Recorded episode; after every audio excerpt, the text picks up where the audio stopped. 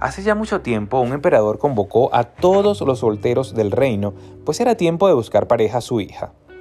Todos los jóvenes asistieron y el rey les dijo, Os voy a dar una semilla diferente a cada uno de vosotros. Al cabo de seis meses deberán traerme en una maceta la planta que haya crecido, y la planta más bella ganará la mano de mi hija, y por ende el reino. Llegaron los seis meses y todos los jóvenes desfilaban hacia el castillo con hermosísimas y exóticas plantas. Pero hubo un joven demasiado triste, pues su semilla nunca llegó a dar señales de vida, por lo que ni siquiera quería presentarse en el palacio.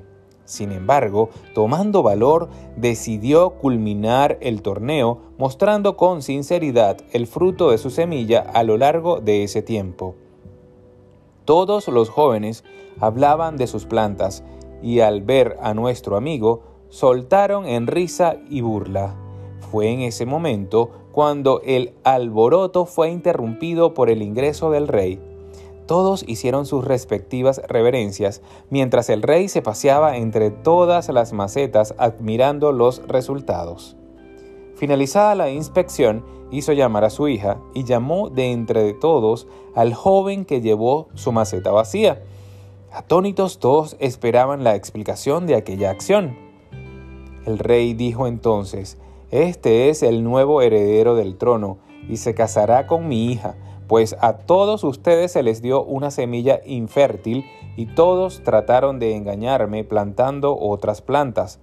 Pero este joven tuvo el valor de presentarse y mostrar su maceta vacía siendo sincero, real y valiente, cualidades que un futuro rey debe tener y que mi hija merece. Mira lo que dice Marcos 4:22, porque no hay nada oculto que no haya de ser manifestado, ni secreto que no haya de descubrirse.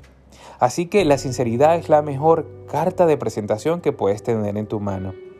Si andas con la verdad, difícilmente dudarán de ti. Cuando nos acerquemos a nuestro Padre, mostrémonos tal como somos. De todos modos, Él ya nos conoce. O sea, ¿para qué disimular, no? Así que todo lo que hagas, preséntalo con corazón sincero que tengan un feliz martes, que Dios me los guarde y los bendiga.